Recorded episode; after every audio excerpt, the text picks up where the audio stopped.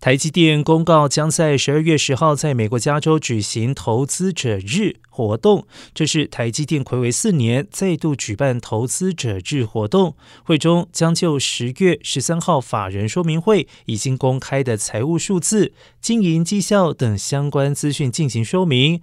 由于股神巴菲特旗下的波克夏、海瑟威大举买进台积电美国存托凭证 ADR。外界关注相关人士是否会出席。